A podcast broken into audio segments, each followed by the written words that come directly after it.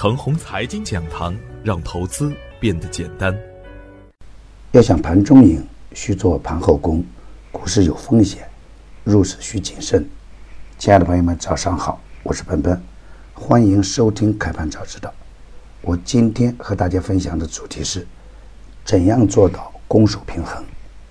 咱们再重复一下这几天给出的风险观：机会是跌出来的，风险是涨出来的。当个股大涨以后，出现高位放量的时候，个股的分歧就会加大，风险随之就来了。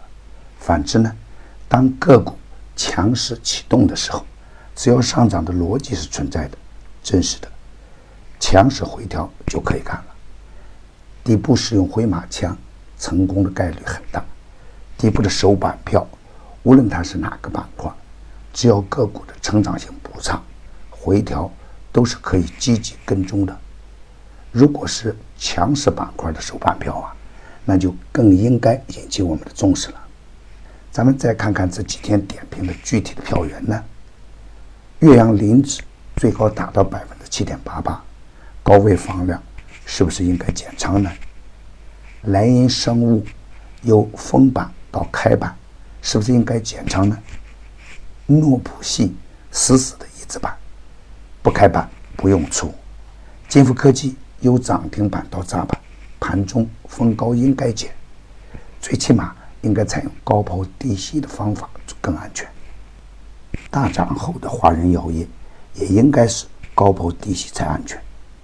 同等条件下呀，实盘中低吸的深大通，实盘中高抢的德尔未来和尖锐沃能呢，还是一场强悍。咱们再看看各妖头呢？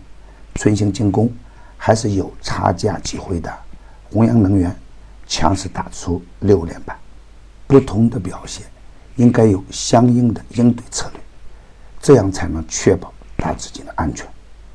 我反复强调啊，股市是高收入与高风险并存的地方，我们要时刻懂得尊敬市场，特别是当市场出现风险点的时候，我们就不能盲目的重仓。盲目的入场。当大盘整体不好的时候，是机会小于风险的时候，风险需要时时放。我反复给出的观点是：下跌不破三二四幺可以买阴，上冲不过三二八八需要卖阳。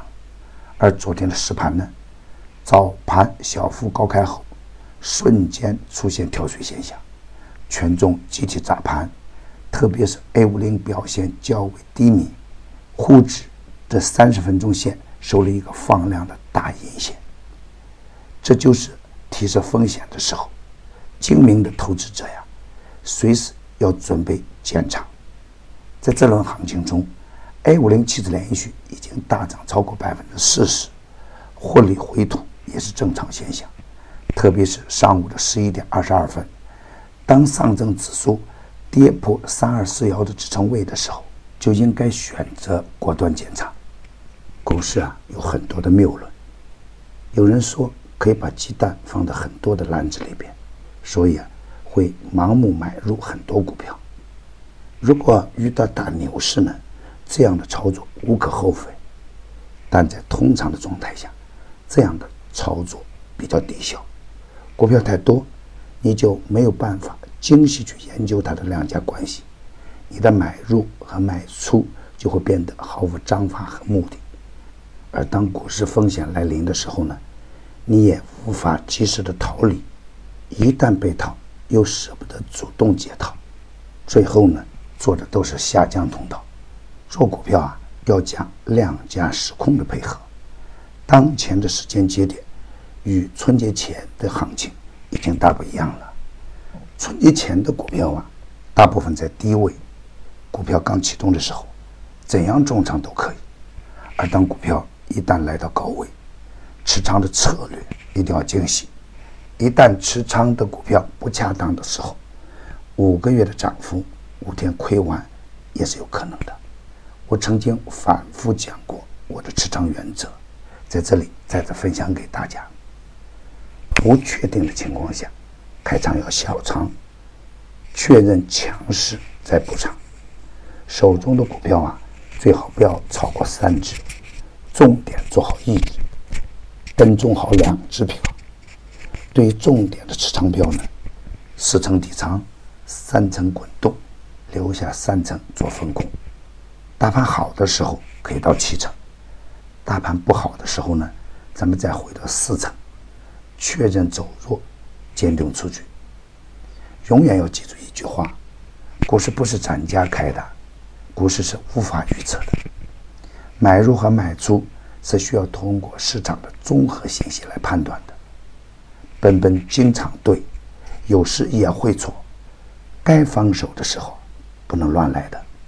大盘不能站稳三二四幺的上方，短线风险还是要防。下方的支撑位在三幺五六到三幺六九的小区间，下跌不破可以买进，跌破支撑位，高位走弱的股票一定要坚定出场。底部形态较好。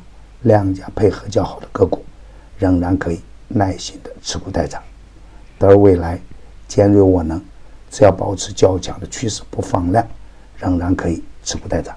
大盘大震荡期间，逢低潜伏的浙江龙盛、华人药业与开发等，都是远远跑赢大盘。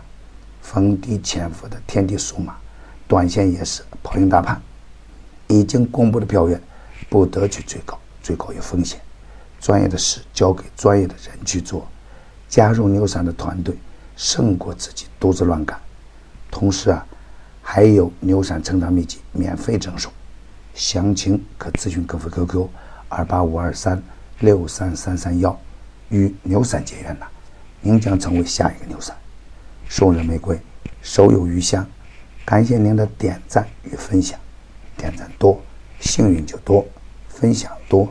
机会也多，谢谢。